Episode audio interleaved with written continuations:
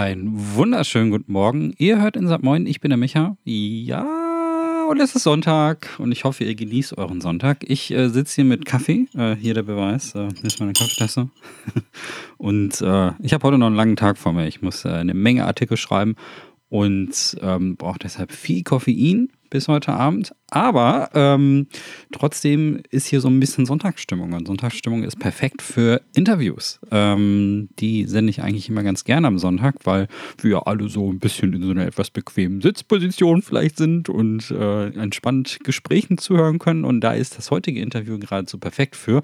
Denn äh, ich habe mit der Produzentin von Hellsinger, Metal Hellsinger gesprochen. Sheila heißt sie.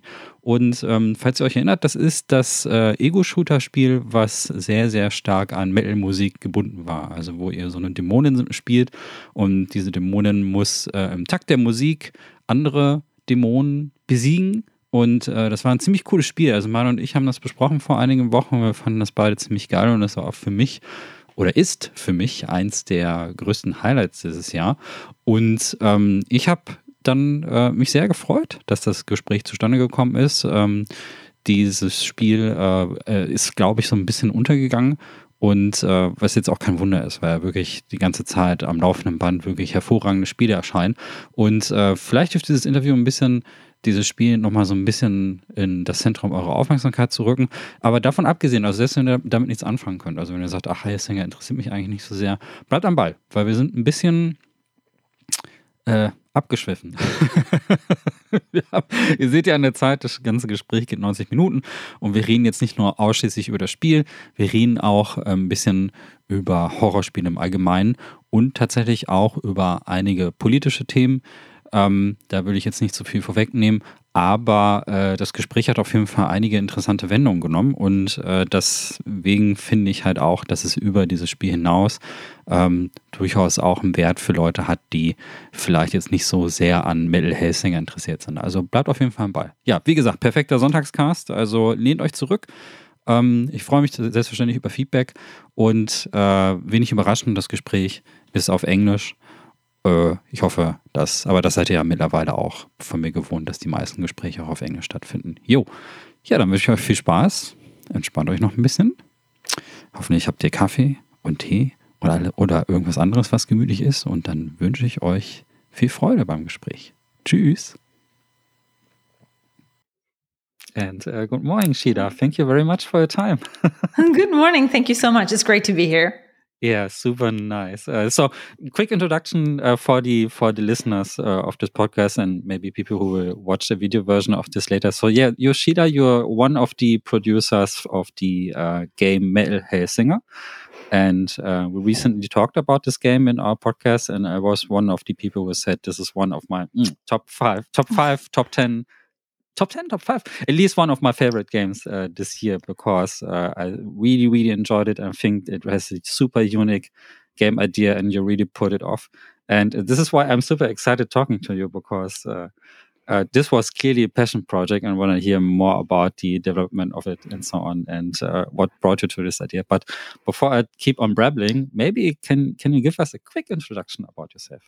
Yeah, for sure. So uh, I'm Shila Vikström. I'm the executive producer for Metal Hellsinger, mm-hmm. and uh, I've been working in games for seven years. I've always been with the Outsiders team, so I haven't been anywhere else. Although I've been working in tech before, and I used to work as an art director and photographer, and my heart was always in games. Though, uh, even as a child, I used to play uh, games with my brothers and my dad. So my fondest memories growing up were playing Turok with my dad. and uh, my brothers weren't allowed to play, even though they were older than me. But my mom had this idea that, well, you know, this violence isn't going to she's a girl so the violence is going to affect her the same way. She's not going to go out there and like knife people. She was wrong. No i'm kidding. Anyway so um, i swear i haven't. Uh, so that's my fondest memories and would also play a lot of mario party. And uh, that's why i am the undefeated champion of mario party because it was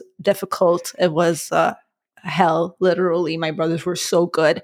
So if anyone wants to challenge me let me know and then I grew up on a lot of Final Fantasy and a lot of Resident Evil and a lot of Silent Hill. Um, yeah. So, and I always wanted to work in games, but I figured that's not going to happen. Uh, I don't I don't want to be a programmer. Uh, so I found my way in a little bit unconventionally.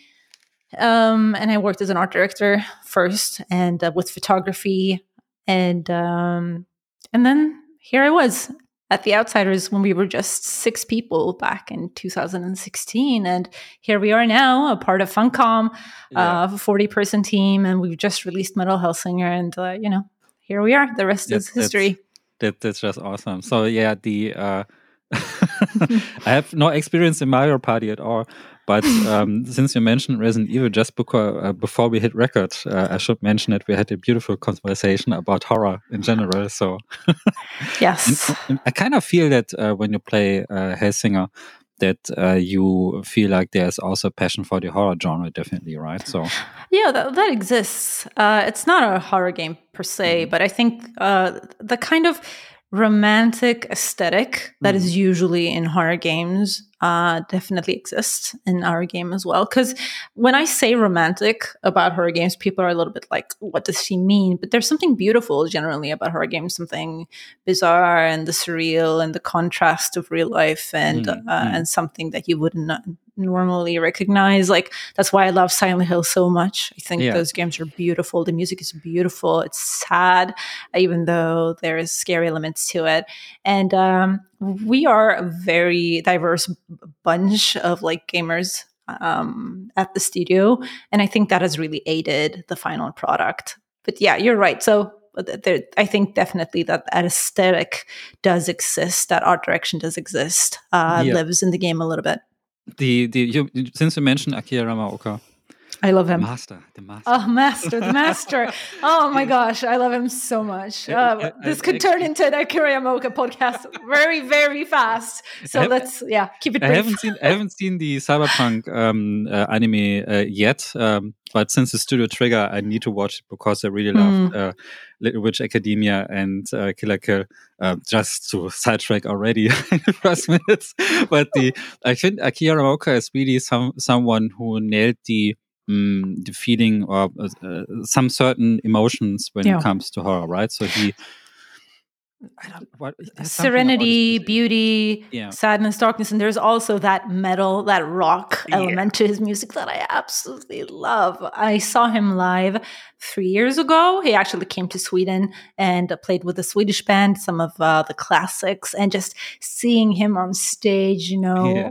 oh, it was amazing. And with his he he is a rock star, but in, in, a way, but in the horror uh, sphere, it's very cool to see. Yeah, so, yeah, yeah. And I'm really hunting every uh, release he's doing. So when he released the the medium, when he worked with the composer, and also there was a bonus disc on some Dead by Daylight something. I had to get it just because of the soundtrack. I am such like a simp for him. So whatever he touches, I'm like, okay, I'll just play this. Uh, I'll just play this game. I'll consume this media. Uh, the master has touched it, so I'll, yeah. I'll be there. So he was working on Grasshopper games, and, and I am the biggest Grasshopper fan. I always said that if I would ever do another tattoo, it would be the Grasshopper logo. And not to say that those games aren't, you know, um, the way that they are. They definitely have controversial, problematic uh, matters, but they know so. I, I would say I love those games. I love that he's been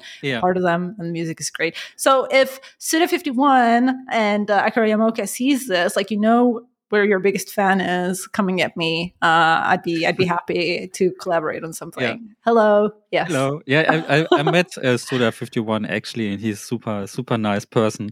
And I asked him one question. I want to ask you. So uh, the thing is that uh, he is he was uh, su uh, super aware that the music of his games are super yeah. important because he he talked about the visual style of Grasshopper yeah. games, and he said, okay, this is basically our brand. So we have this uh, super distinct visual style that pe- people will recognize a grasshopper game. So, but also music plays a huge part of this. So, yep. I think I think this was an interview back when Killer is Dead released, and it has this super heavy industrial metal soundtrack scraping, yep. techno rock mix, industrial something.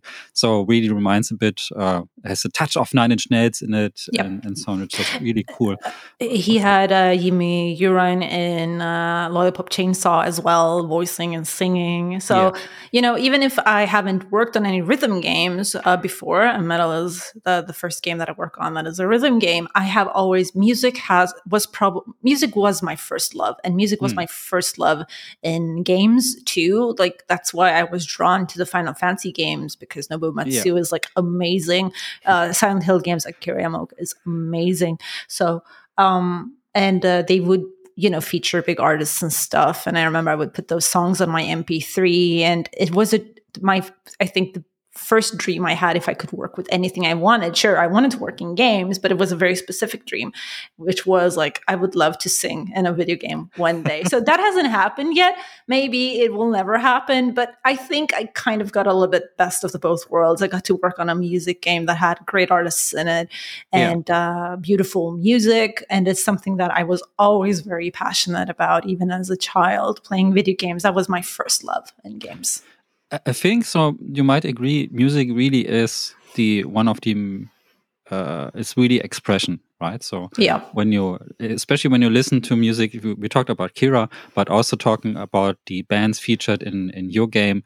Um, there is there is a certain expression to it. I think it be so you're playing as this demon unknown and she is uh, on on her on on a on, on her revenge so he's yeah. she's pushing forward to kill a certain demon and uh, killing everyone uh, who stands in her way. And you kind of feel this uh, this pressure and this rhythm, of course, because it's a rhythm, but also in the music you listen to, and you get the feeling of okay, she is uh, uh, unstoppable. Yeah. Basically. So this is the feeling I get at least. So this is something. Yeah, absolutely. I think, you know, one of the things uh, that I love is that right off from the very beginning, she is strong.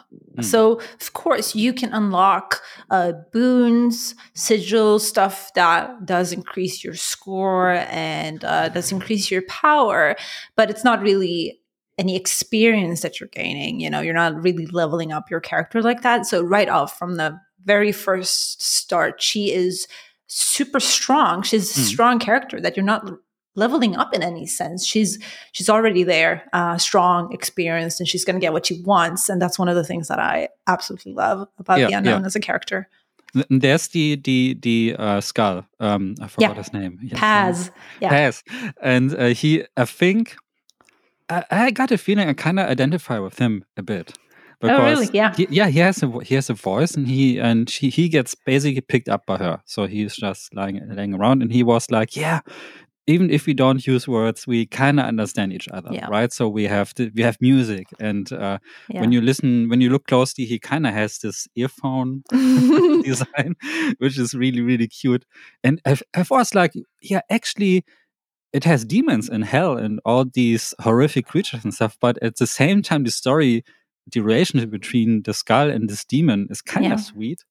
And one, uh, you know. Um, I don't want to spoil anything for people who has been watching this, and uh, then we'll play the game. But I yeah. think you know from the very beginning, he does in the tutorial. Even you know you could could be hinted a little bit that this um, there is there's a relationship there, mm. some kind. There's an affection, and uh, and in the in the way that he just expresses himself, I think it's evident too that there is an affection there, and I and I I love that there is. Yeah.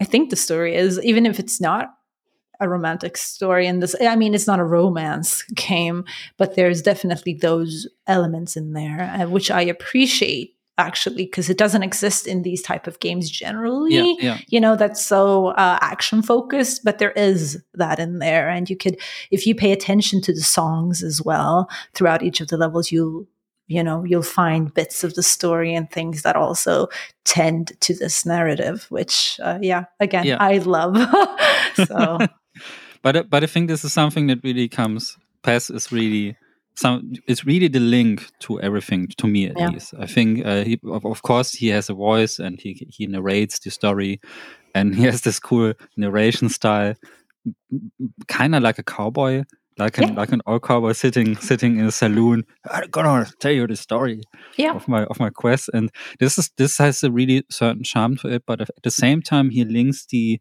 kind of uh, um, the monster world with the human world. So he basically humanizes a lot of the stuff in the story, for me at least.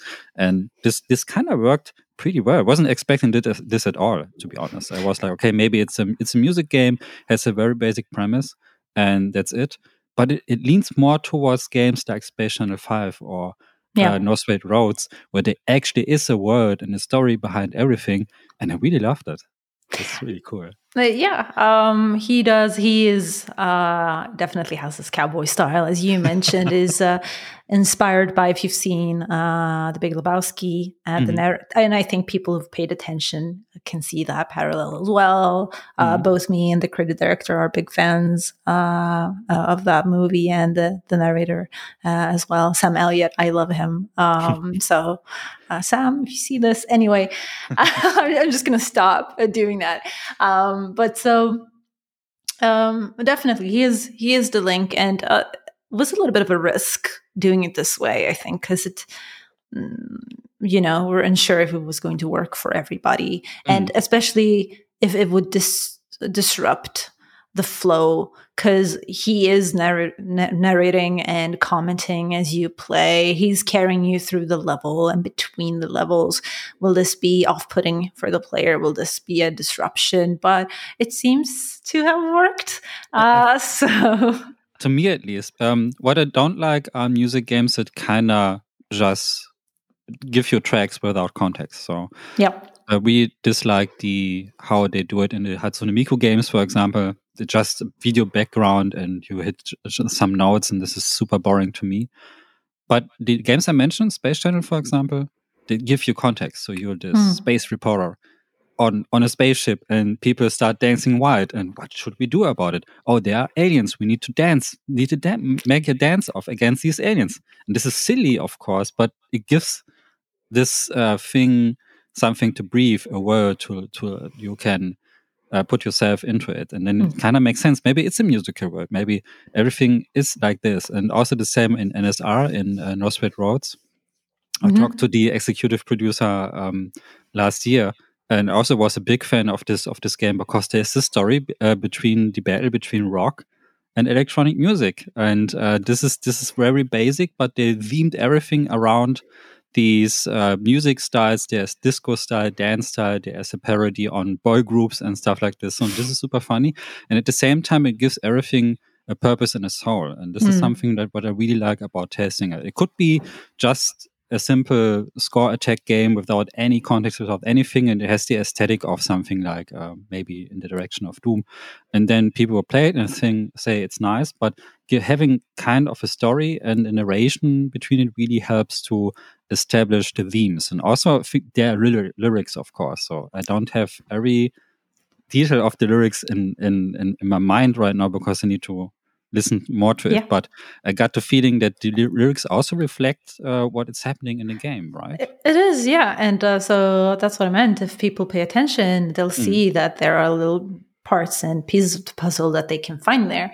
Uh, so uh, that's that's why the, the, it's funny to see in our community right now our discord how they're trying to like uh, piece together the yeah. uh, the lyrics because we haven't released them uh, officially yet because spoilers uh, but it's so funny to see and uh, we're dropping a few hints here and there this, this, is i think this this stuff is awesome especially since we, we talked about horror games before and something there is uh, to horror to the horror game community the love solving riddles yeah. Right. So at least I do. Uh, people still talk about Silent Hill games because they were they, they want to find meaning behind everything. Maybe they overdo it a bit, but in, what do least, you mean? what do you mean? this is something I really love. So so playing a game and thinking about it. What what did it actually mean? Mm. And uh, tying this to the lyrics is pretty cool and unique, I think, because not a lot of games did this uh, Dave, the creative director and Two Feathers, did a great job on doing that. And mm. uh, another thing that is, I mean, super cool, really, is the fact that each of the songs are tailored to the singer mm-hmm. and the level and the aesthetic of the level. And then the, the lyrics themselves are also tailored. So it's it's really just this beautiful craft to to match the story, match the art, match the level, match the pacing.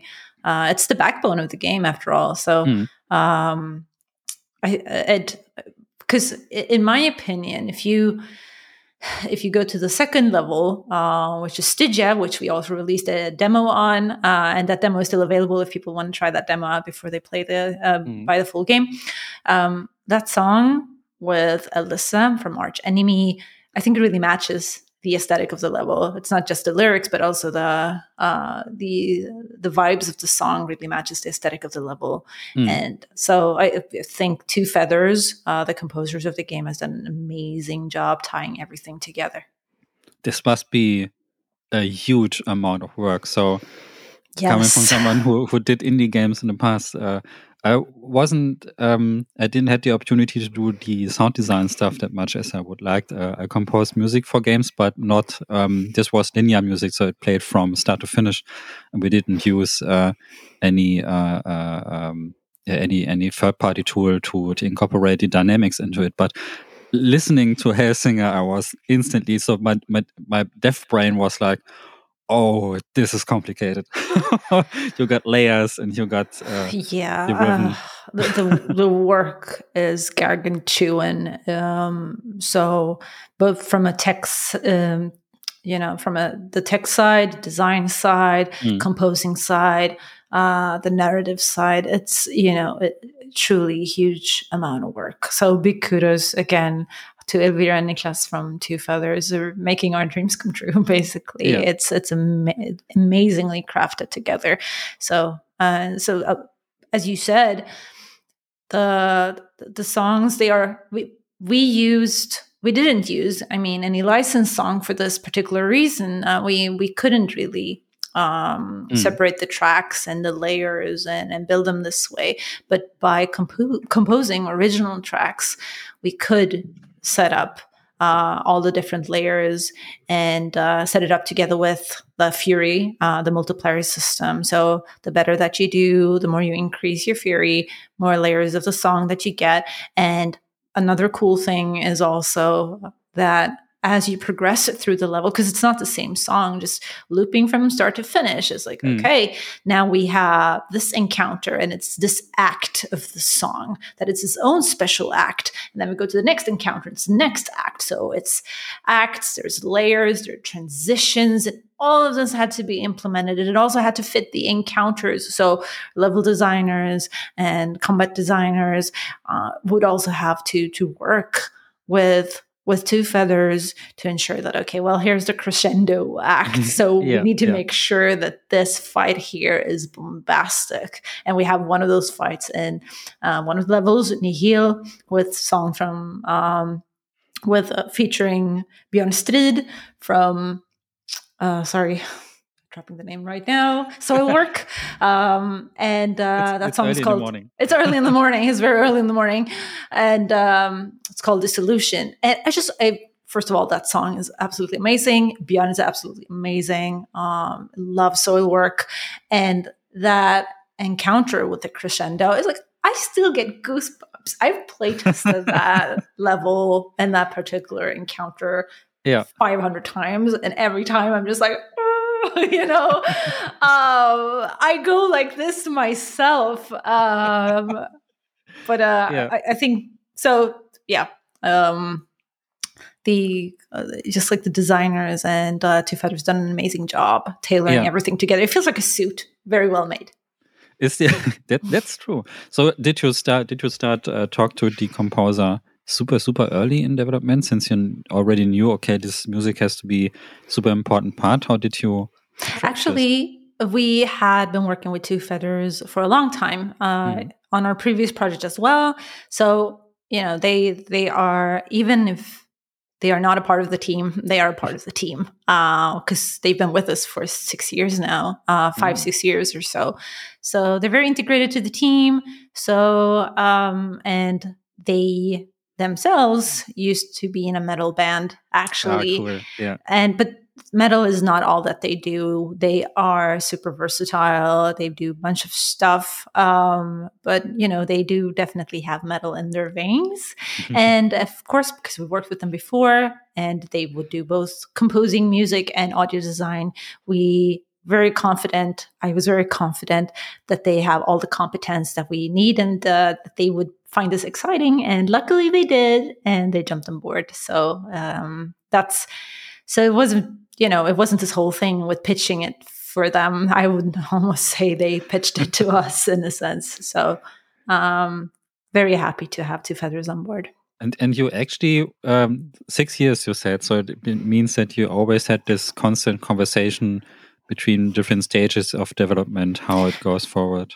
Uh, so we from, on metal we've only worked on it for three years. Mm. Uh, but we've we've had another project that we worked on that unfortunately we uh, had to move away from. But so uh, this concept is something that Dave had always had in the back of his mind. Yeah. So it's not something that he just recently thought of. It's something that he carried with him, and he was looking for the right moment, and the right moment did find itself there from three years ago, and then it happened. Cool. so I think the the metal music also is kind of convenient uh, when it comes to the rhythm of yeah. the of the um, of the gameplay, of course. So you you basically you're making more damage and you're uh, pushing up your combo meter. Um, I am sorry, this is the sunlight in my face. I can see that.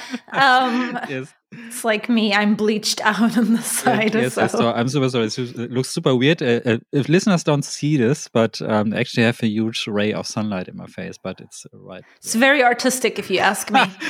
it looks uh, to me it looks weird. Okay, so the um, the thing is that um, the rhythm uh, part actually, I think it kind of works really well. So um, of course, there's there a lot of music games stick to electronic music because it has this very uh, most of the cases has uh, really uh, a beat or a rhythm to it mm. that is easily um, distinguishable from other parts of the song and you can hear it. And I was kind of surprised how well it worked for metal. So the other musical genres, um, classic, for example, or uh, I don't know, hip hop or something, where it's kind of difficult to get into the rhythm sometimes, or even mm. jazz. Uh, though I saw, I already saw that on Steam, there are people put in a yeah. jazz mod on your game. Amazing, yeah, amazing, yeah but but how about the rhythm? So is this something? Was this uh, the the the metal rhythm? Is this something that really helped you uh, creating the gameplay systems, or is this is this just a happy accident that it got so well? Uh, so that was a long question. So I think I'll go back to the very beginning of uh, the concept, and the concept itself hmm. was mm. metal. You know, uh, the elevator pitch was um, and I might be quoting it slightly wrong, but the the main the core idea of the elevator pitch was like you should feel like you're playing through a metal album. So metal came first. The fact that it was going to be metal and mm. everything should feel metal from the music to the world to the character that came absolutely first. And we have a shooter pedigree as a studio. Uh, people have been working, you know, at Dice and Battlefield, Killzone, and Payday. So there's a shooter pedigree in the studio. Mm-hmm so we we knew that, that that's something that we can take and we can build on because that's our strengths. Because okay. rhythm was a risk. We have, haven't done that ever before. So metal is something uh, that was the the very the core. And then we took something that we are familiar and comfortable with. And then rhythm was the the risk of of course and something we all had to learn together and that was actually quite a challenge in the beginning so mm. happy accident uh no uh painful struggle i would say in the beginning but we were so lucky again to have um first of all many of our designers are uh, musicians. Hmm. Um, mm. They are playing intrum- instruments in their private lives, and uh, so they are musicians already and two feathers are obviously musicians and they taught us a lot. They gave us a language and our designers as well uh, they they gave us language and helped us align and revolve around this. And then of course uh, it, it, was it was hard and you had to align this with the technology as well yeah. and and make sure that that worked. And actually you know uh, we had a very certain uh, beat that we had to adhere to, otherwise everything would break. Yeah. So, um, but uh, we we managed to find a way, and uh, so definitely not have accident. And I would say, you know, you said metal lends its lends itself very well to rhythm you said and it's funny you said that because i don't think i necessarily agree i think Ah. for me metal and and jazz are very similar in the way that you know Ah. it can be super complicated depending on what you listen to if you listen to progressive metal for instance like math rock then Mhm. you know you're in hell literally You're uh, right. You're right. Yeah. so uh, but um but on that thought i think that metal lends itself very well to the gamer audience because a lot of gamers love metal so in that sense i think it lends itself very well. But uh, uh Two Feathers except for making a banger tracks that are amazing and i can listen to five million times uh they also made something very approachable together with their designers. Um so in, in terms of beat matching and, and rhythm design I'm super sorry. I need to get the door. of course i'll take care of the podcast in the meantime hello everybody i am now the i'm the new host and this is our horror cast and we'll talk about horror games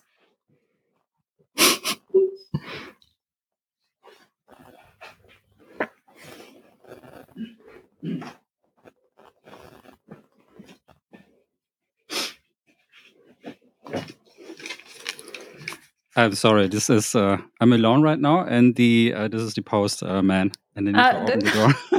Don't edit this- worry I edit Uh, this out later on. But this is a thing in home office, right? So need to get. Uh, It's fine. While you were away, I introduced myself as the new host of this cast, and I also turned it into a Amazing. horror cast. So I just took your job for those three seconds that you were away. Amazing. So, Amazing. Yeah, yeah. but but I think you're right. So um, uh, especially when it comes to rock music, there can I think there's uh, genres like math rock, Yes, for example, which is like the most complicated thing I ever heard. and, And, uh, and uh, hardcore as well. And hardcore isn't. Uh, I don't think it's as common in uh, the U.S., but definitely in Scandinavia, which is also you know um, super because it has its roots in punk, which Yeah. can be super complicated as well. And I think I think I was wrong when I said that electronic music also lends to clear rhythms. But but thinking about drum bass, for example, Yeah. or also some some dubstep artists are really uh, mixing up um, the the speed and BPM uh, in the middle of the song. So I guess uh, I guess these uh, cannot be. This this is this is uh, forget what I said. Oh, no, but, uh, it's actually- fine. I think yeah. I, th- I think it's an interesting point to, to make because I really had to think about it myself. Mm. So um, I think it's the I think when when thinking about music games in the past. When I think uh, most of it sticks to electronic, but it's also very distinct genres of electronic music, like dance music and Yeah. uh, maybe even trance and stuff like this. And uh, but thinking thinking about some of the games, they also the, I think I have more trouble with the jazzier parts. In Space Channel, for example, there are some parts where you like during a drum battle against Yeah. another drummer, and it's like all the time. It's and this is kind of complicated for for for um to to get into but um i didn't have the trouble in Hellsinger uh surprisingly. So there were some super complicated songs when it comes to rhythm and drums in the background and uh yeah, but ne- never had trouble. And i don't think it was the visual indicator you built in. I think it was the music itself. So it, it was really clearly structured and even when they changed the tempo uh, during the song there was always a reason behind it so it Yeah. really lends to the to the kind of okay i'm entering a new stage of uh, of combat right now or maybe i'm entering a new stage in the level and the music changes so, so the obvious change is like boss fights for example you Yeah. enter the boss fights and then everything changes and I think it really, really works really well. I think um, once you get into the flow, it really feels like the soundtrack of like a like a playable metal uh, soundtrack you said Yeah. earlier. It's like this. Uh, you you kind of get into this, the narration and the story of it. So even the gameplay itself is kind of a narration. What is happening on on screen. Um, the combat itself really narra- is a narration to the song, basically. So yeah, f- for sure. so the Uh, structure kind of makes sense. mm, you get the idea. Maybe you should be the ambassador for a Metal Hellsinger. um, but so that's, that's that's correct. It is very structured uh, in a way. Uh, and uh, again, hats off to to Feathers and our designers. They did a great job with that and making it approachable for people, perhaps that have a hard time with uh, with rhythm generally. And we have the rhythm indicator, as you said, and it's funny because some some do really find that it assists them but some are like no if i look at this i'll get lost so if if you have a problem playing and getting in the flow probably you know just listen to the music try and get into the flow organically and be one and that that was the whole whole goal i remember when we when we talked about the concept in the very beginning and um the, one of the hypotheses were can we uh make the player feel like they're going into a flow state. Yeah. And when that happened, we knew that we had succeeded and that it would be fun. You totally succeeded. it's the flow game of the year, maybe. so this is this is this is super cool. So I love the state of getting into the flow in this kind of shooter games, especially. So there are I don't know if this is actually an official term of this, but there are these kind of skill shooters. Yeah. Things like Bulletstorm, for example, yep. or obviously the Doom games, the recent ones, and uh, there are other ones as well. Um, maybe Shadow Warrior 3 and stuff. And they always have this. Um, they have this. Uh, when you get into the gameplay, they they kind of give you the uh, more abilities and more skills, the better you play. So mm. there's always yeah. this this common meter rising up, but the, the better you play, the more you get into this flow state. You kind of feel like John Wick, maybe. Yes, I think that's going on a rampage. And um, and the the difference to Hellsinger is really that the music accom- uh, really accompanies this. So this is something. This is the next stage, right? So you you had kind of something similar to Doom a bit also has this dynamic music in the background, but there was not the rhythm aspect to it. So I'm just shooting when when it fits, right? So there's my shooting was not tied to the rhythm, and this was really the next step. Maybe secretly, I was thinking about, yeah, what what if Doom would actually be music game or has a music mod? And this is basically what I think about Hellsinger. yeah, and it's funny that you'd say that. Uh, there are a bunch of interviews with Dave, the creative director, where he talks about how this concept was born. And uh, if I recall correctly, it was basically him playing Doom and listening to Bleed by Meshuggah, yeah. and naturally getting into this, you know, shooting on beat uh, yeah. flow. And it was like, how cool wouldn't it be to do something like that? Uh, I remember he told me that he was envisioning sort of the same thing as you would see in GTA. You're driving down the beach and there's yeah. this cool track coming on, and you're just, you know, going on a yeah, killing yeah, spree uh, to the beat. And so, so, you're not wrong. Um, that's how the concept was was birthed uh, by him but but but also these weapons in in shooter games also have a rhythm to it, right? So I yeah. think the obvious one, and this is one of the first weapons to give to player, is the shotgun. Yeah, the shotgun also has this uh, boom chuck chuck uh, rhythm to it. So and it it just makes sense. So yeah, it's uh, I'm it wondering does. why it took so long to someone actually did this kind of game. So because they, you, when you're playing Doom or any other game with this kind of, you always have this rhythm of reloading warming mm. up and so on. Even if you have things like I don't know, they're getting guns in the game or even yeah. rocket launchers, they always take a certain amount of time till they reload and you can shoot again. And there's always this rhythm to it. So, and um, it's mm. so obvious thinking about yeah. it. So we have like 30 years of first person shooters and nobody thought about mixing it with music. There are, uh, I think, you know, there are a couple of things out there uh, that are similar. Uh, mm. I think the idea has been floating around, and there are certain, um, uh, you know, versions of the vision. Um, I think. Uh, yeah, that was one of them, and there there are a couple yeah. more. So I think this is something definitely that has existed out there and has been played around with and different with different executions. Mm.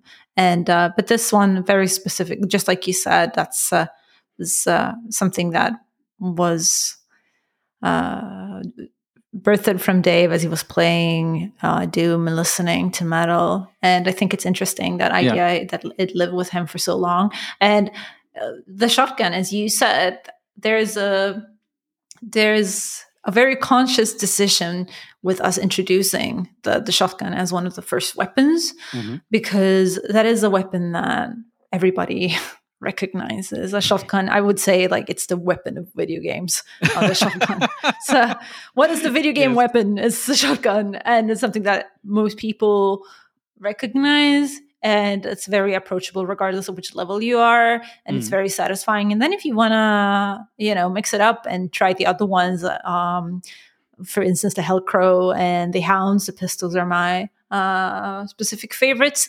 You can, but the shotgun, as you said, it has this very certain rhythm that people would recognize, and the shotgun is again the, the weapon of video games. So Yeah. a- again, that was also like a very approachable introduction. Uh, we thought it was a conscious decision, but I agree, and. It's almost a little bit bizarre because weapons are actually quite terrible things if you think In- about what in- not in video are. games. In video games, they're awesome. In video uh, games, in reality, it's uh, it's it's gruesome. I wouldn't touch a weapon in real life. No. Or, uh, Um, so, But- but but definitely with with many things in Yeah. in natural life, or well, or you know, both mechanic things, uh, technology, and even out in nature, there is a very organic rhythm, and Mm. it's fun. Something that I remembered at the beginning of the project when it came to a, a weapon sounding uh, sound. Um, I love Mew, the band, um, and so in one of their songs, um, "Am I Wry? No" Um, there's like in the very beginning, there's like almost this AK sound. yeah, yeah, yeah. And I was always like, that for me always sounded like an AK. And but it's not the that's not the point. But Yeah, I think there are definitely similarities out there. I thought it was interesting. This idea is uh, is just now being very explored, and uh, I think it's interesting to see what It's, what people can really figure cool. out. Yeah. yeah, yeah. There's this rhythm, riven of combat. I think movies picked it up really really early. Yeah. without even aligning it to comedy. There are only a few, uh, I think, mostly comedy movies who tie it actually to music Hmm. for comedic relief. I think um, Edgar Wright did it uh, in one movie. I think um, the guy who did uh, Shaun of the Dead and so on. I think it was the one with the aliens. Um, it's at, at, at World's End, I think, where they get drunk during the movie. and um, they, I think there was one combat scene where they tied everything to the music. And I think also And Shaun of the Dead. John Wick does it as well. Yes. Uh, so and there's there- i think there's there's uh it really is an idea that that it was out there. And there are only a few games. The only one that came to mind immediately was uh, Bull- bullets per minute. Hmm? um and i was think i, I actually thought this was uh the same team working behind it because they had the valkyrie in front of the cover. But and I was like, okay, maybe it's the demon side of the story or something. And then I Oh. played- then I played the game actually. I haven't played it before, and it is actually totally different. It's uh, has the same premise, but it goes into a completely different direction. But the idea was out there, and this is this is really cool. But talking about the depiction of hell, this is something that it, I'm really curious about. So um, we have several games right now who depict hell. So the uh, I think the most recent one was Agony, um, which depicted hell in this more um, uh, like the classic uh, art was doing, like Hieronymus Bosch and so. And then we have uh, games like Dante's Inferno, who Of course. Do doing something similar. But there are also other games that depict hell as a as kind of as abstract void or a different dimension and so on. But what about your hell? what about your depiction of hell? I think it's really cool to start in a, in a snow place. So there's actually so think about when you're thinking about you're thinking about hellfire and maybe volcanoes and stuff like that, and then you start the game maybe on the outer rims and it's actually super cold. So what's yeah. the behind it? Well, you must have heard the expression "hell has frozen over," right? Ah, uh, but uh, there are definitely elements uh, to our depictions of hell that people can recognize and that are familiar to them, and that was really important too, because you get a lot for free when you take elements that people recognize um, that are familiar. So you need to have that as well. And then we did take some other elements that are maybe uh, less, uh, um, you know, orthodox uh, to, to play around with. And what we found important was that each level would have a little bit of their own identity. Sure, there are some similarities, but uh, if I think even with different songs, which we do have, we feature different songs in every level, it would quickly get samey and a bit boring if it was just hellfire uh, yeah. all the, all the levels so we have some things that people will definitely recognize and identify as this is your classic hell but yeah. then also some some other things that are less orthodox so uh, i appreciate that myself and that also i think ties uh, into the music in a much more interesting way because now each of the levels can get an additional identity with mm. the track, just as I mentioned with the with Stygia and the song by Alissa and Arch Enemy. I think that the level and the song matches really great together, and we can we can build those identities together. So the, the, the I think the that hell itself, the the idea of hell, is really something a lot of artists are really drawn to. I, yeah. Feel so when when an artist gets the opportunity when he when he or she is asked, uh, okay, may, what is your idea of hell?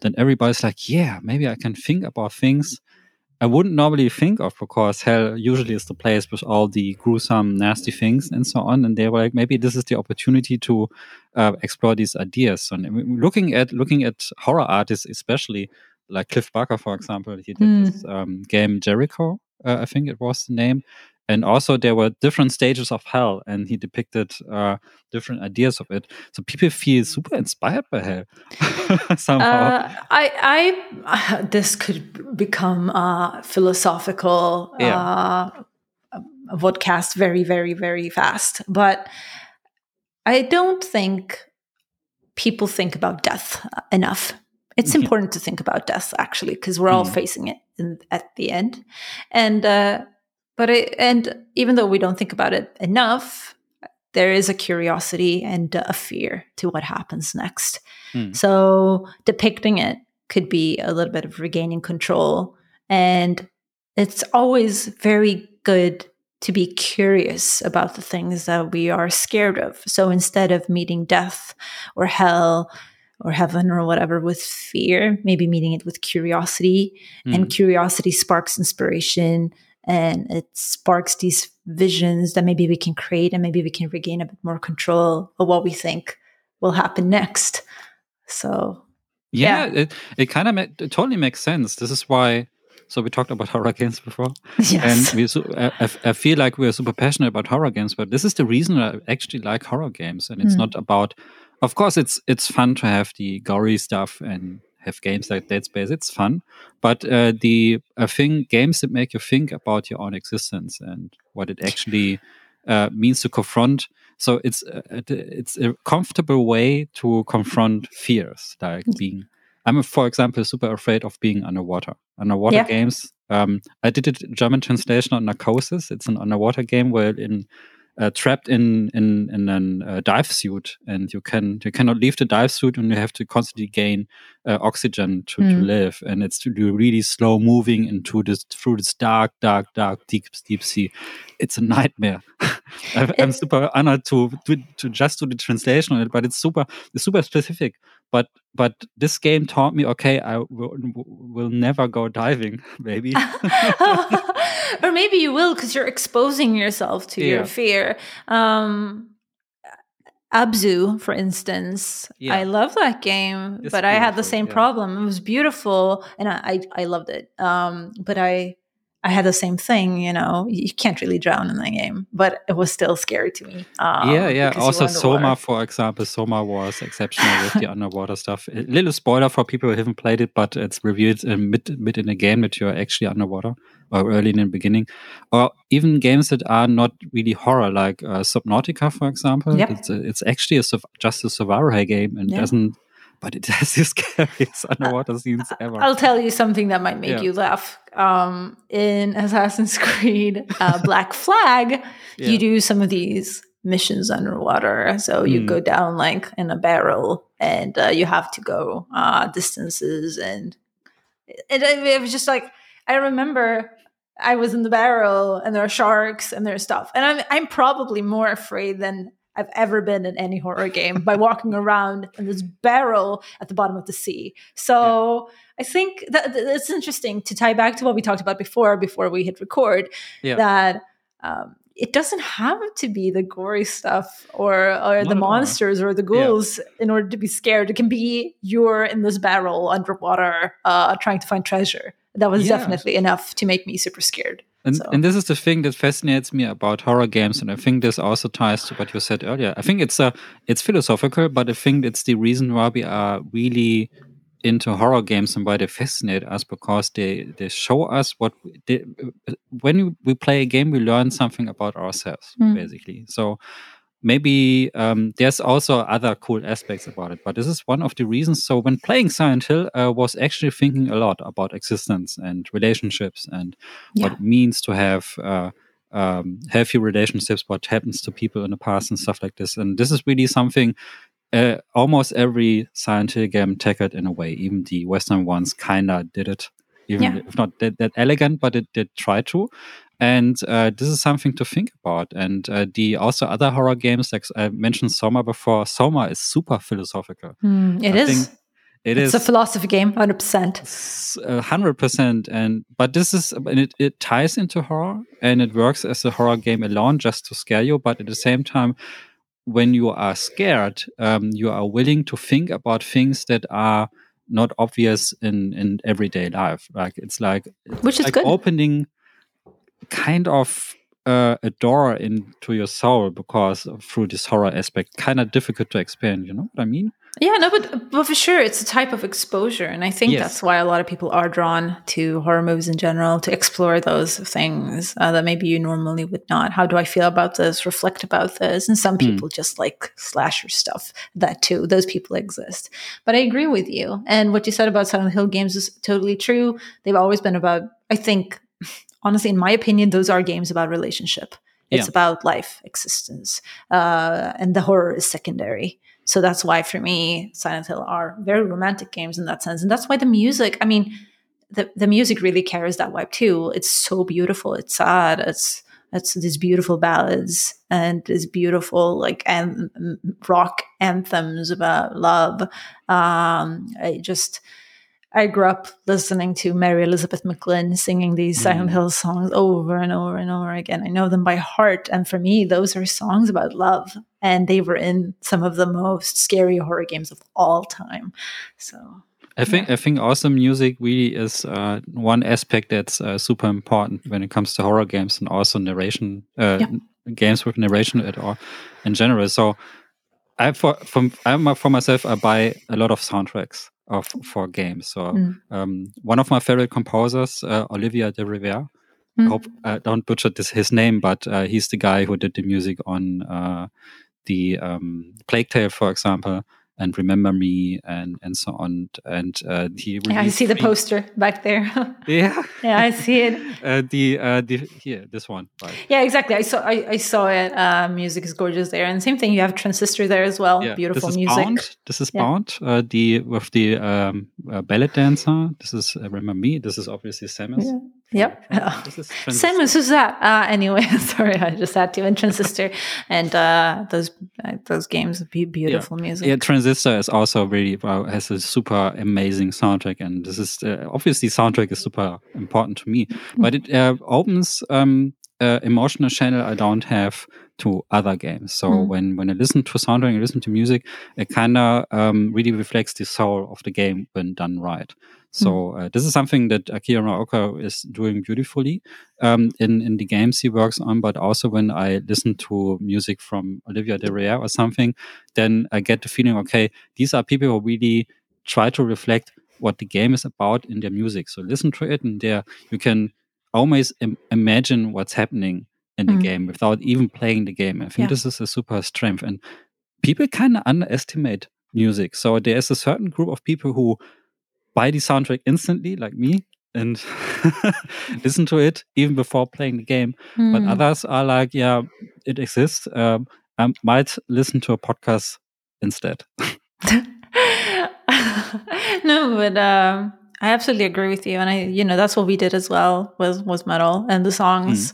Um, it's important that they tied together everything, and there's uh, there's a story in there, and uh, it's the backbone of everything, as I as I said, and, I'm, and I personally feel like we really succeeded with that with some of the games that you mentioned, some of those examples, and uh, it's it's hard to do, but if if you do it, then um, it, it becomes very beautiful. It becomes this picture and Yeah. then you can listen to it separately and you see you see all of the pictures even though maybe you're not holding the controller and playing the game per se and i hope that really happens to people who have played our game and and listen to the music Also creates, also makes the music, the soundtrack itself, an art form by itself, right? So Yeah. it's just not accompanying gameplay or something. It's really, it works on its own.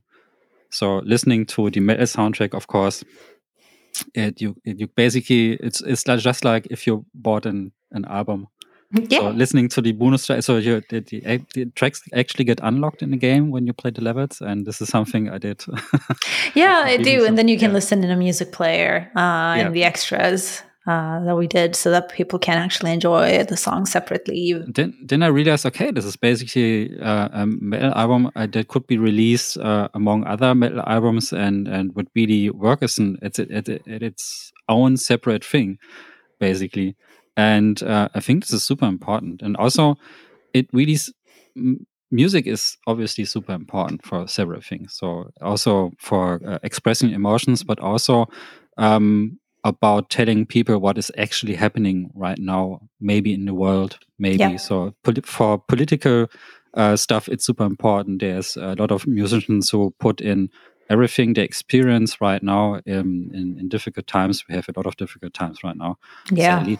But uh, people put this into music. So maybe because there is maybe some kind of oppression in their country, maybe they don't have any other way. They cannot go to the press and talk about stuff. Maybe they need to express these emotions in, in an artistic way, put it into pictures, put it into music and something like this. And I think this is music is super important for several reasons. It's just not something running in the background can be, of course, but maybe when you're in an elevator or something but at the same time uh, music is so important um, that uh, It's- It's really powerful. It's Yeah, so yeah. expressive. My um, singing is a personal passion that I've always had myself, and Mhm. it's the outmost. From a lot of people would say would argue that video games are the outmost expression of uh, personal expression and creativity. But for me, personally, it's it's music. It's it's singing. It's a really powerful tool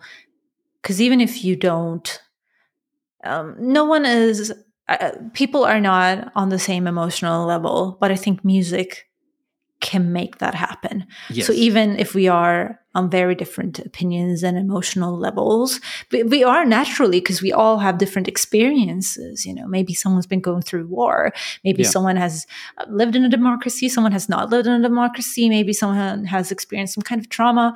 And it's hard to talk about things on an even playing field and Mm. level with each other. So in that sense, we can all be very emotionally distant from each other. But I think music is this tool that can tie us all together, and we can instantly feel a connection. Yeah. And that that makes music super super powerful. And you know, you talked about uh, maybe some can't express themselves uh, in a safe way by going to the press. So maybe they they would express themselves through song, and that's exactly what happened in Iran right now Yes, uh, yes. with Shervin Hajipour, who's singing Baraye. And uh, it moved me. I'm Iranian myself, and over 40 million people have heard that song. And th- that song, in sim- simple two minutes, unites everyone about what's going on there right now. In Yeah. two minutes, everyone, regardless of what you feel about Iran or what's going on, or if you have any prior knowledge of what's going on in that country right now, you understand by listening Yeah. to those two minutes, and it will connect you and connect us all to try re- and help.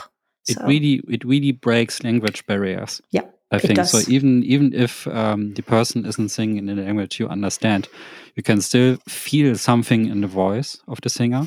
Yeah. Um, and also, of course, of the, how the music is played and and so on. And I think this is an un- I think music is a universal language. it is. uh, regardless of the language that is actually um, used uh, for the lyrics itself. So um, you you there is this core feeling to something you everybody does understand. So yeah.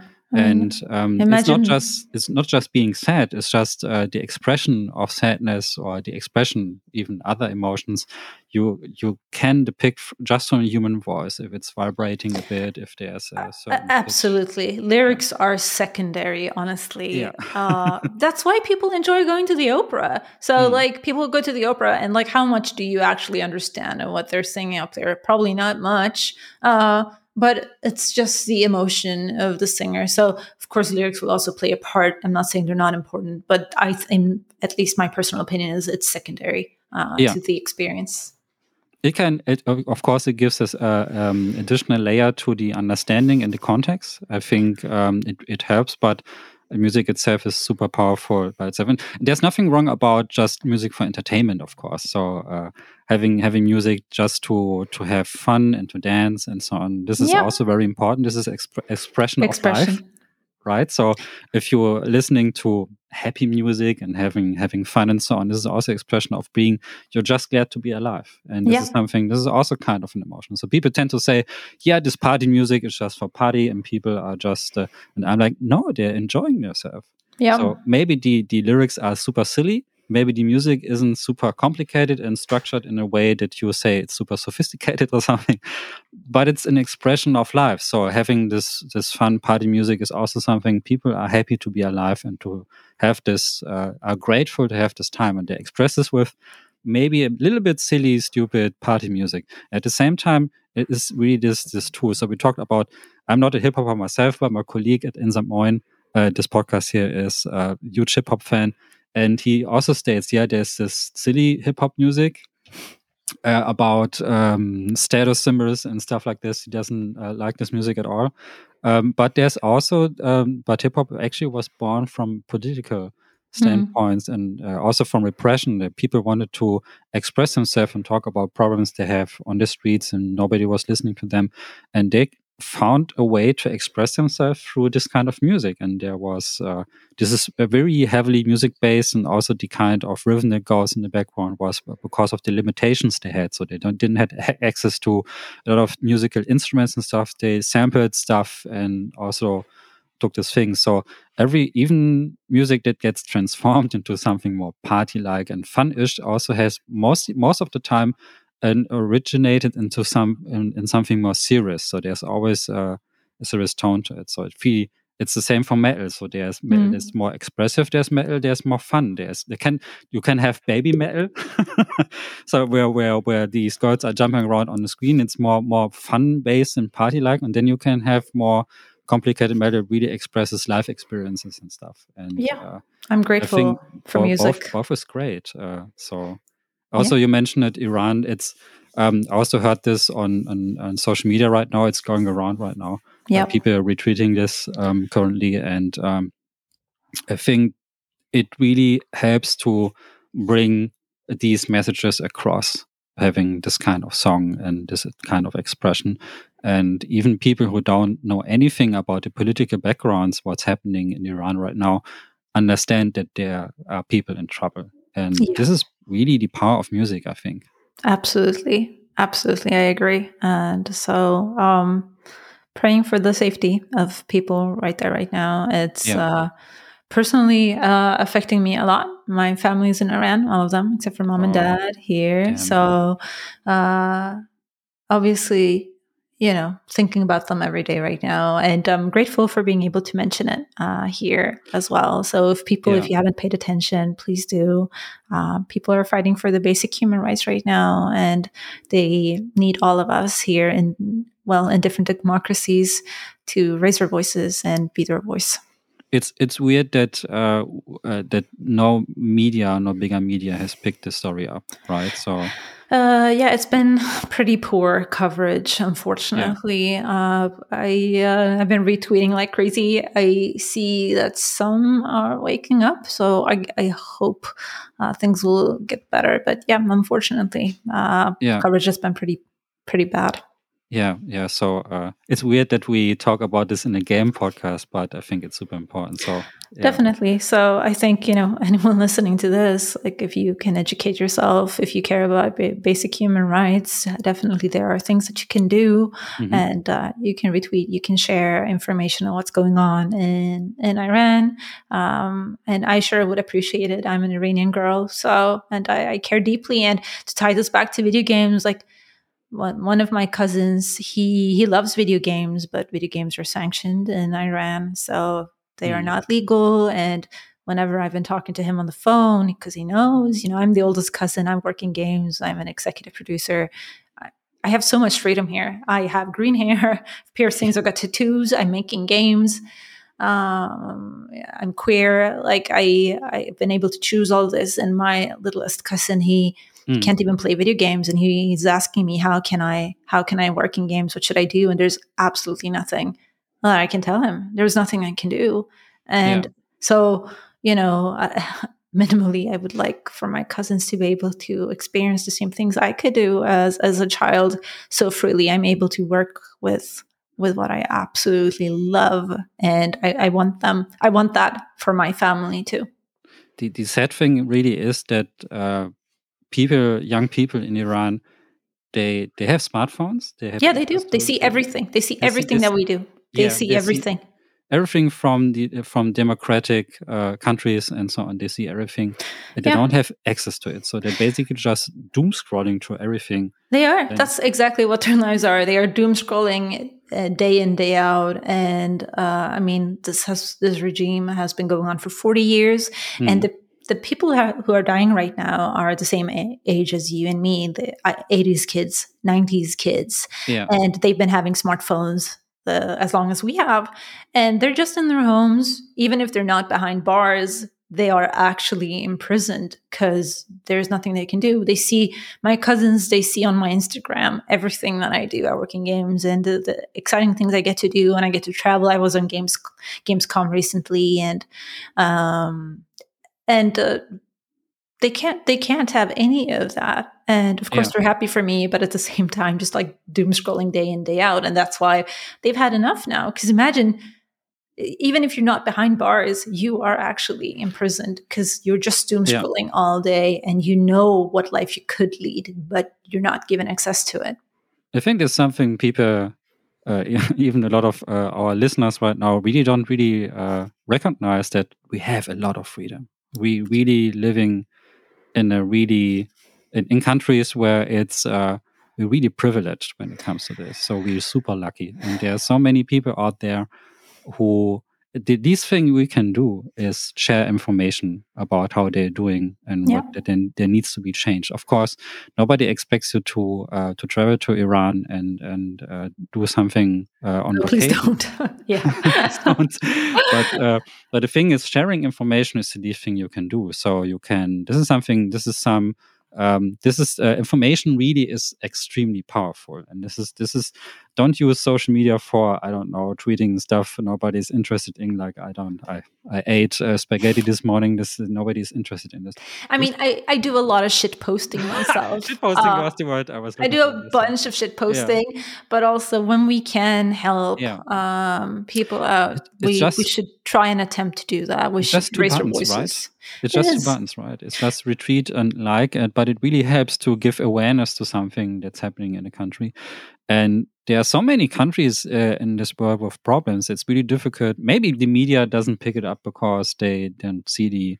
It sounds cruel, but they, from their perspective, it isn't relevant enough or something which is uh, but the more people tweet about it the more people share the information there, there's no way around it for them that's exactly what's going to happen exactly so the yeah. more people retweet and share this information in the end news outlets will have to pick it up. And uh, the reason I think Western media isn't picking it up is because there's a very complicated relationship with mm. Iran that has been formed that is not the choice of the people.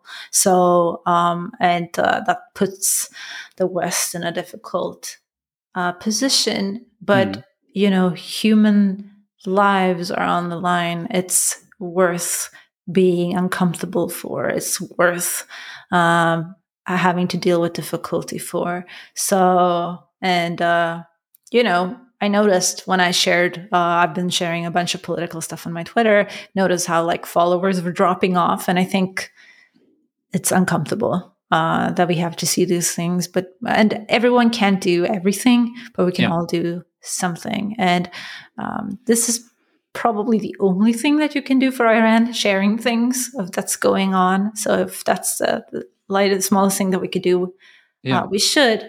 My one of my biggest dreams is that my cousins will be able to play Metal Hellsinger, and I hope they can do that one day.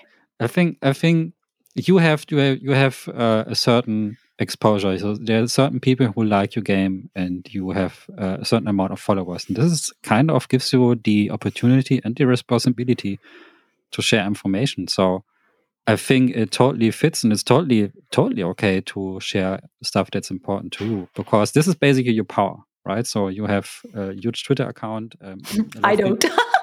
okay, but at least a few thousand. I, I, haven't looked it up, but you basically you have more followers than me and most other people, I guess.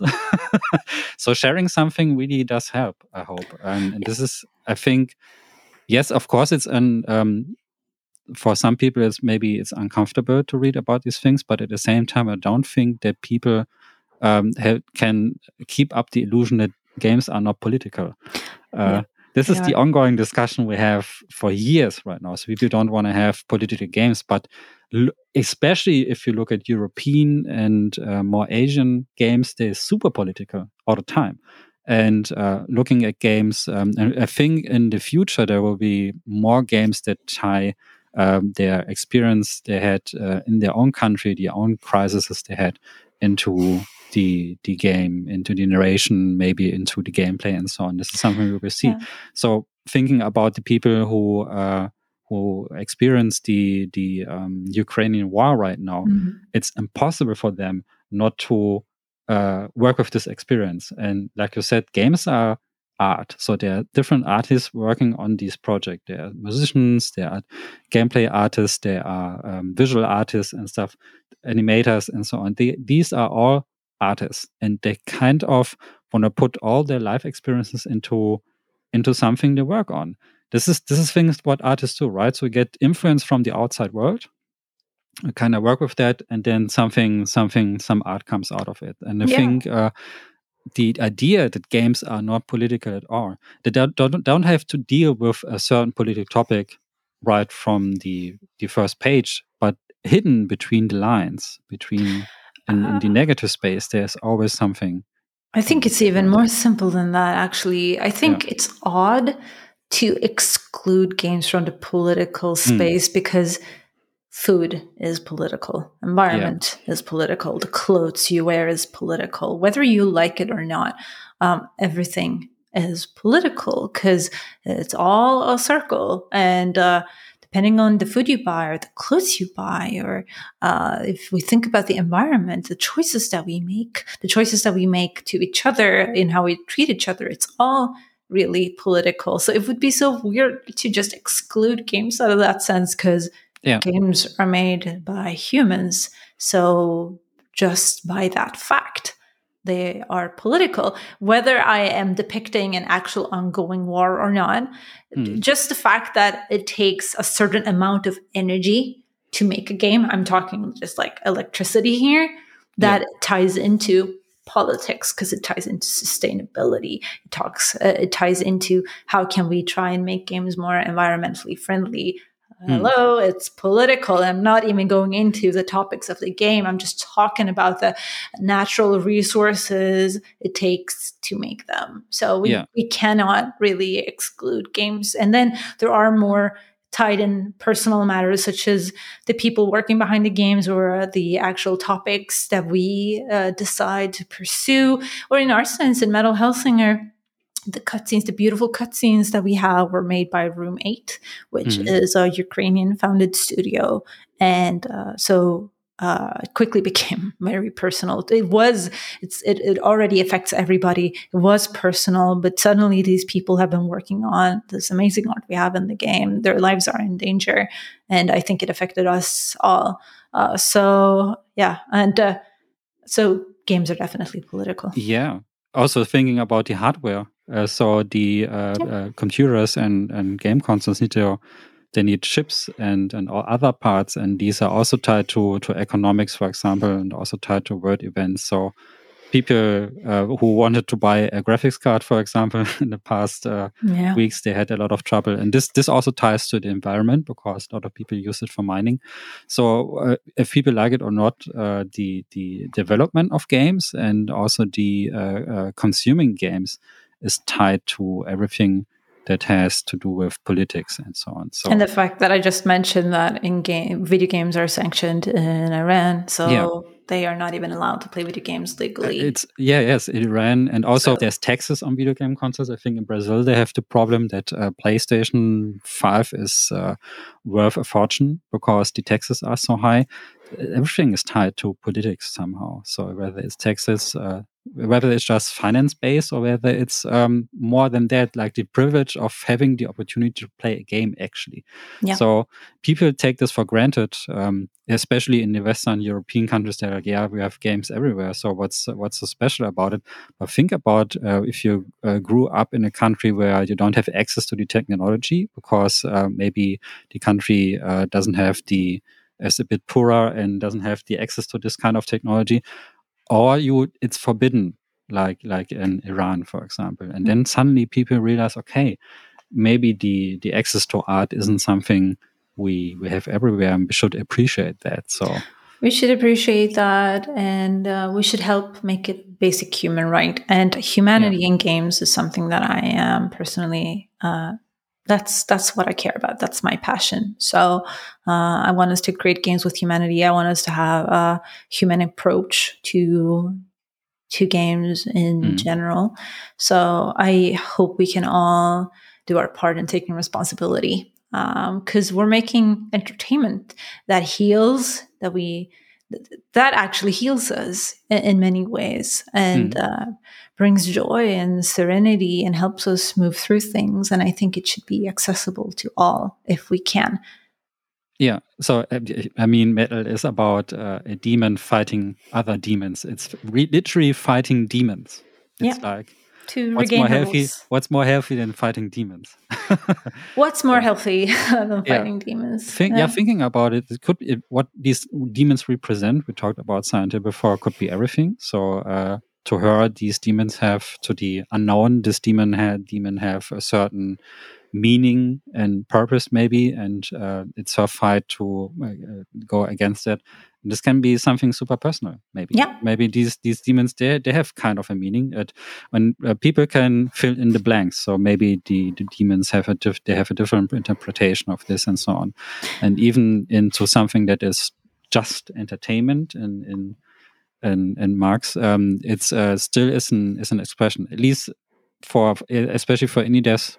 So you're working on like three three or four years on a game, so you take so much time. People, most people don't realize it. And uh, when I talk to people about game dev, they're like, "Yeah, it takes so much time. It's inc- it's uh yeah, it takes so much time. It's so difficult. Making games is the hardest thing uh, i've ever done. And uh, kudos to my team. Uh, the team is absolutely amazing. Um, i enjoy working with them so much every day. They are super intelligent. And games is basically just a bunch of problems and learnings until you figure out what it's supposed to be in the end that's all Yeah. games are and the fact that you are resilient enough to do that every day for two, three, four, or seven years until there's an end product there that's both functional and fun.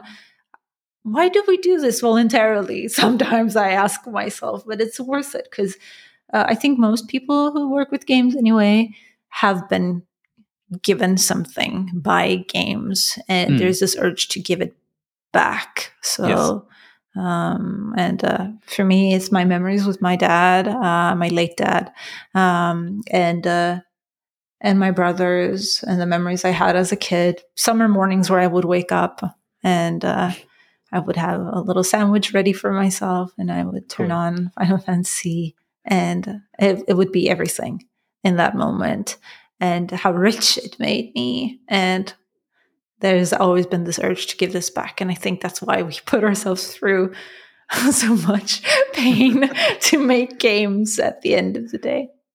Do you think that the that the indie space of indie games in general uh, goes into the right direction when it comes to personal experiences? So, at least from my from my point of view, there are a lot of interesting games that were weren't present before because uh, we got more access to development tools, for example, and so on. So got access to Unity and Unreal, hmm. um, basically for free. It's not really free, so I have to, of course, uh, give away the share later on. But uh, you can start for free. You can start at your home if you like. You can self educate your stuff and so on. And really uh, brings up a lot of interesting games with uh, personal experiences. So is this something you recognize too that there are a lot of even solo devs that who try to make something and the personal the stories feel way more personal right now? I think that's a hard question. I'm going through the entire library of games I've played throughout my whole life. I think uh, personal stories have always been there in more subtle and more aggressive ways mm. but now we we dare to be more open about topics that generally wouldn't be as accepted before because people are being vocal about wanting those experiences. So perhaps that's why we see or we perceive that stories are more personal now. That's yeah. what i think. Especially when looking around in social media there are so many aspiring indie devs that are like, yeah, I'm working on a game since uh, two or three years, and this is this is my from my personal experience, and this is super, always very interesting. Sometimes they are just motivated by something, maybe they are into a certain aesthetic or so. But uh, I think this is super exciting. Yeah, uh, music, it's the same thing. I think, you know, people, when they make music, they have personal mm -hmm. stories they want to tell. Same thing with games, same thing with food. Um, it's a way of self expression, but now we are tapping into territory that maybe wasn't so accepted before. Yeah. Um, and that makes it much more interesting. I think so too. Yeah. Shila. Yes. Thank you so much. Uh, I'm running out of questions right now. no worries. but I'm super, super happy that we talked about uh, that, that we also talked about the political aspects, even people didn't expect it, right? So they opened this interview. It started with uh, demon slaying, and then horror games gets into horror games and gets into more serious topics. But I think I think that really uh, explains why people are still um, putting all their time and passion into into games. It's a lot of person. It's also the same for me. It actually game dev was uh, uh, it was a beautiful experience, but also not a healthy experience for me. Mm. Um, I was very unlucky. I got um, scammed by the publisher and uh, really had bad, bad, bad experiences about uh, this. I want to get back into game dev, but I needed a break. So I uh, went to lecturing uh, about games, which is kind of uh, giving the passion to other people, to other students. This is was the best thing I could do with the experience. But um, but it still pulls me back. So, like you said, there is there's something about the the language of games. There's something about the uh, how games express themselves and how I'm able to explore certain emotions in games that uh, really draws me to it. So I actually studied film, so I think I'm more drawn to the cinematic experiences, maybe. Yeah. So with lighting and so on. And this is why I love survival horror games um, with fixed camera angles so much because they have the uh, they also incorporate a lot of uh, a big film portion into it.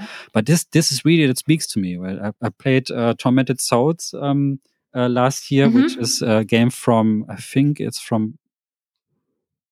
I'm not sure. I think it's uh, from uh, Latin America. I'm Brazil. I don't know, uh, but but it was amazing because it was basically like a classic survival game, and it spoke to me on so many levels. It was it, it was a bit cheesy when it comes to the story, but the visual language and how when you move around with the character and solving puzzles and learning the environment and having this aspect of recursive unlocking. So you you really learn the mansion you're moving in, like in the classic Resident Evil. So you need to open doors, and then then there, there's a certain point in the game where you don't uh, need the map anymore because you know the, the the the building inside and out because you really remember the camera angles the rooms and so on. And this is something where like, yeah, this is something I really enjoy exploring new locations and uh, spooky locations, but, but also being able to um, overcome these horrors, all these horrors into it. This is something that really speaks to me. So, and I think um, I don't know, it's it draws me back, and also I have a lot of good memories uh, with horror games that are not tied to the horror experience itself, but to the time being around with uh, friends in school and so on. When when Silent Hill came out and Resident Evil came out, I talked about it about with friends in school, and I always remember this this time. Resident Evil always was this super scary, mystical game. Mm. Only the the the the most hardened uh, horror gamers are able to to play. So we knew Alone in the Dark, where we by Resident Evil was always like, yes, this introduction where people get eaten by dogs and so on, and uh, was always this mystical thing. And uh, when I actually played it for the first time, my heart rate was going up insanely, and I remember that. And I was also playing it with my brother, and um, we don't have any connection to uh, we don't we don't share any interest at all it's uh, because maybe it's because he's my stepbrother uh, but uh, we don't share any connections but PlayStation 1. when it comes to Metal Gear, when it comes to Gran Turismo, and when it comes to Resident Evil, uh, then um, then we share some memories, and this is something that really sticks with you uh, for mm. life. So uh, games, uh, games birth memories. I think you know. Yeah. So some of my fondest memories are from games, and memories are interesting because memories can be like thoughts, but memories mm. can also be like clear pictures in your head of a specific moment that's crystal clear. And I have a lot of those with games. Yeah. So it's it's weird to feel kind of melancholic playing a horror game, but I definitely do. I think, and uh, I talked to one of my best friends about this. That for me, games like Shadows of the Damned and yeah. uh, Silent Hill, I feel, um, and Resident Evil, and uh, particularly Resident Evil Four, I feel cozy when I play them. When I want to have a cozy day, exactly when I want to have a yeah. cup of tea and light some candles and like a blanket, I want to have a cozy day. That's one of the games that I'll turn turn on. So yeah. for me, that's that's the feeling that it's, I get. It's, it's, the same for me for horror movies, which is kind of weird. But uh, I put in Event Horizon if I want to have a cozy evening, and and and, and my uh, partner is like, "Why are you?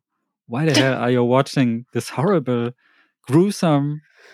Super wild movie. And I'm like, yeah, it kind of, it's, uh, hear the music in the beginning, I get into this cozy feeling. And it's also the same with horror movies. So I really enjoy horror movies. And of course, when they are really done well, I get scared and I get into the movie. But there's when the opening comes and the opening credits uh, appear, there's always this cozy feeling of yeah, now it's spooky season. Now I can get into yeah, it. Sure, so, and this is something it's hard to explain, but you feel like really comfortable watching this kind of stuff, even if it's super horrific. But you, but because you know it, it's comforting. I think the first the first time you watch uh, or play something, maybe there's a bit more tension, but then when that's over, you can start uh, reflect over the experience and yeah. what you liked about it and it can eventually um, transform into this new experience that you have great associations to my partner uh, has that thing with the the thing yeah carpenter yes yeah. yes carpenter that's his yeah. uh, comfort movie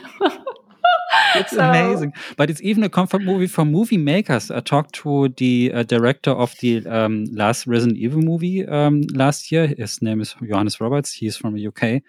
And I watched his movie, his adaptation. I was like, um, dude, you're like really into Carpenter, right? Because the shots, the colors you chose, the music, the synth music in the background, you just, yeah, I admit it uh, we mm. went on full Carpenter. It really influenced me, and this was his driving factor actually. Mm. So he was like, uh, when he was uh, a teenager, he watched Carpenter movies in in cinemas. He was like, I think he uh, mentioned that he watched also The Thing and L Prince of Darkness and. Mm other ones in cinemas, and this was his best, best experience. And this is why his movie looks like a Carpenter movie, basically. It doesn't look like the other Resident, Resident Evil movies at all.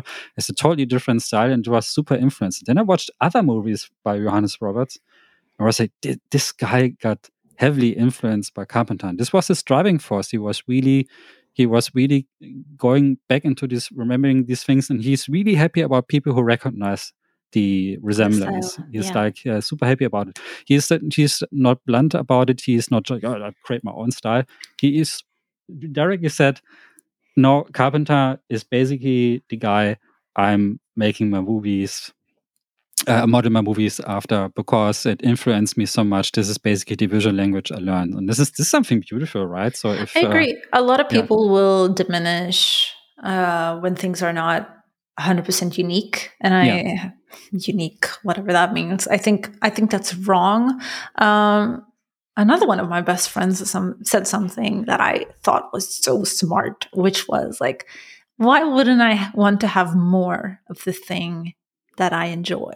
And I was like, yes, you're right. So I don't care if I get Devil May Cry 3 50 times because I Yeah. enjoy Devil May Cry 3. So if you make another 50 Devil, Devil May Cry uh, 3 copies out there with different directors, I will enjoy and I will not go, why didn't you attempt to t- throw in your own style in this? Why are you co- copying the origi- original thing in art direction and gameplay? I'm like, no, thank you for doing more of what I love. So there's nothing wrong with that. And Yeah. uh, yeah, so I mean, I think it's great if people have a director or a musician or something that they love. I mean, they can't copy the style anyway, but if they attempt to express something in the same realm, in the same school of that, why not? There are people out there that will thank you and will be so grateful because that means they'll have more of the thing that they love. I, I'm really a fan of new interpretations of something I'm familiar with. So Yeah. um, I really like, uh, of course, I like the similarities. This is something I enjoy. Like you said, uh, I want to have more of this. But I'm happy if a new creative team tackles something I already know. Yeah. So um, there's again we're circling back to Silent Hill, but there's always this huge discussion about uh, the upcoming, maybe the upcoming Silent Hill games and who should do it and so on. People are so thirsty for Yeah. more, more Silent And, and Hill. I'm like, and, and, and really, I'm like, uh, people always, uh, some people are super hardcore about the classic Silent Hill games from Team Silent, um, the Japanese ones, and then they say like, yeah, I, everything after that, the Western ones, are they are not really Silent Hill titles. And I like, no, I actually disagree. They're different, of course, because they have a different cultural impact, and I don't, I, I don't say that they are better or worse than the others. They're just different, and they give a different perspective on on a topic we already know of. So it has the basic idea, Silent Hill, and the town, and personal stuff, and so on. And uh, there's a team from the UK, there's a team from from the US, and they have different experiences and they have different things that uh, kind of move them, and they incorporated it into a Hill theme.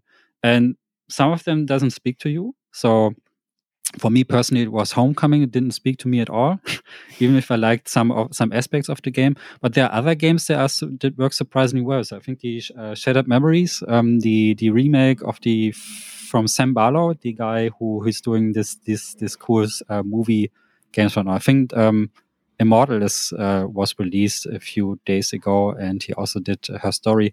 This is something. This is was a game I really enjoyed, and this is a totally different spin on the classic Silent Hill with Absolutely. totally different things, but it works really well. And why don't do I want to see the uh, this mix up, this kind of remix thing, remixing things, bring a new perspective into something I'm familiar with. This is really nice, and this is something Johannes Roberts did with with his movie. So he mixed Resident Evil, which is more the silly side of survival horror, if you think about it. So it's more about the zombies and stuff and so on. I think mm, the uh, uh, and stunts and action and so on, and mix it with a classical style, and something completely new turned out. So no game is like the movie at Hmm. all. And this is cool because now we see a variation of something we haven't seen before. If I like the variation, is uh, definitely on another page, and people will discuss this uh, till the end of time. but uh, I think it's cool that someone took the his or or her own spin on something which I really, really like. And this is something I really want to see in the future, especially when it comes to to other horror games. I'm, I would be happy if another team takes the premise of Silent Hill and turns it to something we haven't seen before, but it still feels familiar in the core, right? So the core needs to stay the same because it's a Silent Hill game. But I think it's it's always a remix, kind of. I think it's a beautiful thing uh, when it comes to art. Yeah, for sure. And uh, to actually loop us back to the studio DNA of The Outsiders mm. and Dave's um, vision and everything he does is actually taking uh, a familiar perspective, but then uh, twisting it, putting it on the other side. So in this case, like you're a demon, or you would be a monster, or you would be, you know, you would be. It's a remix on the stereotypes uh, yeah. on the narratives that we are familiar of, and that is really another core aspect of uh, of our studio. Yeah, I, I think unknown is uh, a super unusual character when it comes to uh, to protagonists in the game. So uh, I really like the character a lot. Uh, it seems a lot of people do. I'm very happy about that. I love her uh, myself. So, and uh, playing as a, of course, there are games where you play as the monster, but um, playing as what would conventionally be the bad side is something that we feel passionate about in the studio. Oh, okay. Is this a hint uh, to upcoming projects? I'm not saying anything, but people who have kept a track of our studio might be familiar that we we worked on another title before where you played as a monster as well. So mm-hmm. it's uh, it's uh, we we like putting a, a a twist on uh, on different perspectives, basically. Very cool. Mm-hmm. So I, I, can highly I highly recommend Hellsinger. So what we, we recorded a, a, review podcast about the game before, so uh, the audience already knows that I really really really really really really enjoyed the game. uh, so it's no surprise, but I'm always happy to talk uh, about this uh, to developers because they I think they in in classic interviews with the press they they're like yeah uh, they have this classic question answer structure and um, the the press people are super reserved about their opinions about the game so they can't express their uh, So we we are really um, since I'm a dev myself uh, I'm like wow I think why not? Why shouldn't uh, devs know that uh, we want to talk to uh, to them about the games? Uh, because we like the game a lot. Yeah, that makes is, that makes us really happy to, to know and we can never really as developers uh, as i'm sure you're familiar as a developer yourself you can't really be biased towards your own game going in going yeah. in and saying you know this is great this is awesome. You can't really do that. We have to be pretty neutral as well as a developer. Um, but it's fun coming into interviews with with people who you know you you know that they enjoy your your game your product that you've made. Uh, it's it's definitely a joy. We we don't get that interaction so much. So I appreciate that for sure. And uh, I'm very happy that um, you've spoken highly about Hellsinger previously. I really hope that everyone who's watching this or listening to this will uh, will enjoy this interview and enjoy the game as well. And I also want to say if if anyone out there still feels a little bit on um, on the fence about Hellsinger still, just because maybe metal isn't your thing, metal music. We do have a free demo out there, and uh, both on Steam and PlayStation Five and Xbox uh, Series S and X. Definitely give it a try and uh, see what you think. We've we've tried to make one of the things that I was really hoping for was that we would get this would be a gateway drug uh, to metal for some people who are, you know, not very familiar with the genre or a bit on the fence. So if you're on the fence for Metal Hellsinger, there's a demo out there. Um, I hope you enjoyed this interview and I hope you'll enjoy the game if you haven't played it yet. Yeah, very cool. So people know I'm super vocal about music games of a certain kind. Uh, I mentioned No Straight Roads uh, before and uh, Space Channel. These are two of my favorite games. I think Hellsinger gets right into the same place. This is really cool. Um, I uh, thank you very much thank for this you. interview. This thank is great. You. Thank you really for, for your time. Uh, also, really was a joy talking to you about all these sidetrack things here. And please, people, um, if you are, if you have the time, please educate yourself about what's happening in Iran right now. Um, ending on a more serious road, uh, note right now, I think that's important. Um, just spread the word. Uh, look for the tags. Um, I will put uh, some tags uh, below this blog post in the podcast, so you can, um, yeah, you can basically educate yourself. It's a complicated history, but um, please take the time to to look into it.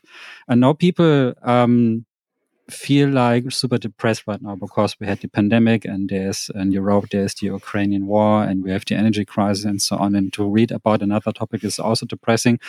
Uh, might be hurting a bit, but it still is important. Uh, so I think uh, that uh, prioritizing humanity is the way forward and in numbers yeah. we have power so if we can at least educate ourselves when we have the energy i know that not everybody has the energy neither do i even if this is deeply personal i have to sometimes take a step back but the more we know about our history and things uh, that are coming in the future the more we can stand together yeah. as one and really information is power so using social media in a more meaningful way is the way to go here. So um, just make sure always check your sources. a reminder. This, this, is the thing I'm always telling my students uh, when we when we uh, I do lecturing about uh, journalist stuff, and uh, I'm always like, you have to put in sources, otherwise you don't have proof and always check your sources and so on. So you you know this stuff from uh, from the um, uh, the american the last american president uh, over, uh, already forgot his name uh,